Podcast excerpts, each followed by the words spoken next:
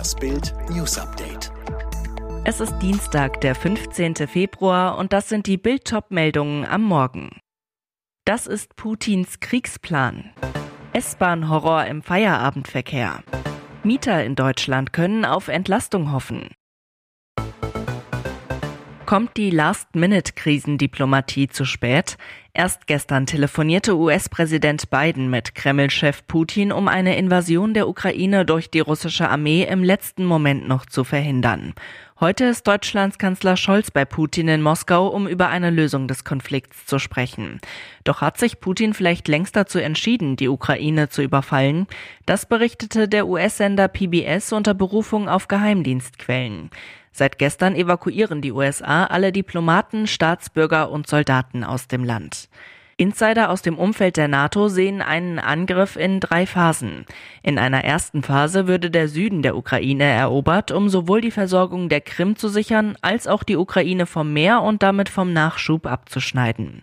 Parallel dazu würden Putins Luftwaffe und ballistische Raketen die militärischen Kapazitäten der Ukraine im ganzen Land schwächen. Dann könnten russische Panzerverbände weit ins Land eindringen. In einer dritten Phase würde die Kreml-Armee von Norden aus in Richtung Kiew vorstoßen. Gleichzeitig wird ein Angriff aus Belarus erwartet. Dort wurden bereits seit Anfang Januar tausende Soldaten und Panzer zusammengezogen. S-Bahn-Horror im Feierabendverkehr. Nahe dem Bahnhof Ebenhausen-Schäftlarn, 20 Kilometer südwestlich von München, rasten am späten Nachmittag zwei Züge der Linie 7 ineinander. Ein Fahrgast kam ums Leben, 18 wurden zum Teil schwer verletzt. Passagiere berichteten, dass die verspätete Bahn Richtung Wolfratshausen auf der eingleisigen Strecke in einer Kurve vor dem Bahnhof plötzlich angehalten habe. Dann fuhr der andere Zug Richtung München im Bahnhof los und in die Kurve ein. Der Zusammenprall verkeilte die Triebwagen ineinander, beschädigte mehrere Waggons. Ein Zug sprang aus den Gleisen. Blutende und geschockte Passagiere betätigten die Notöffnungen der Waggons, kletterten durch das Gleisbett und über einen Hang hinab auf die Bundesstraße 11. Polizei, Feuerwehr und Dutzende Rettungswagen rasten herbei, Rettungshubschrauber stiegen auf. Ein eingeklemmter Lokführer musste aus den Trümmern geschnitten werden. Schon im August soll es nahe der eingleisigen Unfallstelle fast zu einem Crash gekommen sein. Damals schafften es die beiden Lokführer, ihre Züge 150 Meter voneinander entfernt zu stoppen. Nach Twitter-Hass gegen Bildungsministerin Prien. So viele Kinder starben wirklich an Corona. Die Bildungsministerin von Schleswig-Holstein, Karin Prien, thematisierte das geringe Corona-Sterberisiko für Kinder und wurde dafür im Netz massiv angegriffen. Nachdem ein Twitter-Nutzer behauptet hatte, 65 Kinder seien durch Corona gestorben, stellte Prien klar, bitte differenzieren. Kinder sterben, das ist extrem tragisch. Aber sie sterben mit Covid-19 und nur extrem selten wegen Covid-19. Der No-Covid-Mob auf Twitter startete daraufhin eine Hasskampagne gegen die CDU-Politikerin. Sogar ihre jüdische Herkunft wurde thematisiert.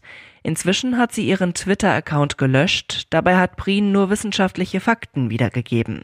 Auf Bildanfrage teilte die Deutsche Gesellschaft für Pädiatrische Infektiologie mit, in der gesamten Corona-Pandemie seien in Deutschland bisher 21 Todesfälle in der Altersgruppe 0 bis 17 Jahre dokumentiert. Zehn Kinder starben an Corona. Auch Dr. Thomas Fischbach, Chef des Berufsverbandes für Kinder- und Jugendärzte, kritisiert, ich bin seit 27 Jahren niedergelassener Arzt und habe viele Grippewellen erlebt. Da erkranken primär Kinder, manche schwer. Dafür habe sich niemand so interessiert wie für Corona. Die Mieter in Deutschland stöhnen seit langem über explodierende Kosten. Nun können sie auf Entlastung hoffen, zumindest ein bisschen. Wirtschaftsminister Habeck will die Aufteilung der CO2-Abgabe neu regeln. Bislang schultern die Mieter die Kosten allein. Habeck will nun einen Teil der Kosten auf die Vermieter abwälzen. Dafür lässt er jetzt ein Stufenmodell erarbeiten. Je schlechter ein Gebäude gedämmt und je älter zum Beispiel die Heizung ist, umso höher soll die CO2-Last für den Vermieter ausfallen und umso größer die Entlastung für Mieter. Der Mieterbund taxiert die mögliche Ersparnis für Mieter zunächst auf bis zu 100 Euro pro Jahr und mehr. In Folgejahren kann es noch mehr werden. Damit will Habeck den Sanierungsdruck auf Vermieter erhöhen. Das Stufenmodell sei die fairste Lösung, sagt auch FDP-Experte Daniel Föst. Unklar ist noch, wann genau die Entlastung kommt. Habeck strebt bislang den 1. Juni an, die FDP den 1. Januar. Unmut dagegen bei den Vermietern. Sie fürchten einen Kostenschock. Die Regierung dürfe ihnen das Geld nicht aus den Taschen ziehen, so Haus- und Grundpräsident Warnecke. Er fordert, dass endlich das Klimageld auf den Weg gebracht wird. Der Dopingskandal um Supertalent Kamila Valjeva. Fragen über Fragen gibt es, bevor die Russin heute im Einzel bei Olympia in Peking startet. Dass sie das Opfer ist, davon ist inzwischen jeder überzeugt. Eine Minderjährige, die gedopt wurde.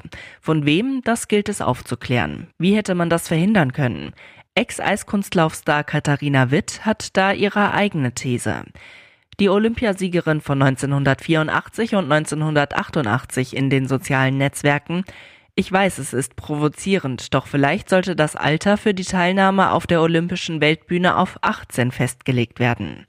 Seit Jahren beschäftigte sie, warum bei den Olympischen Spielen 15- und 16-jährige russische Talente mit ihren faszinierenden Ausnahmeleistungen gewinnen und dann für immer die Eisweltbühne des Leistungssports verlassen, oft gesundheitlich angeschlagen.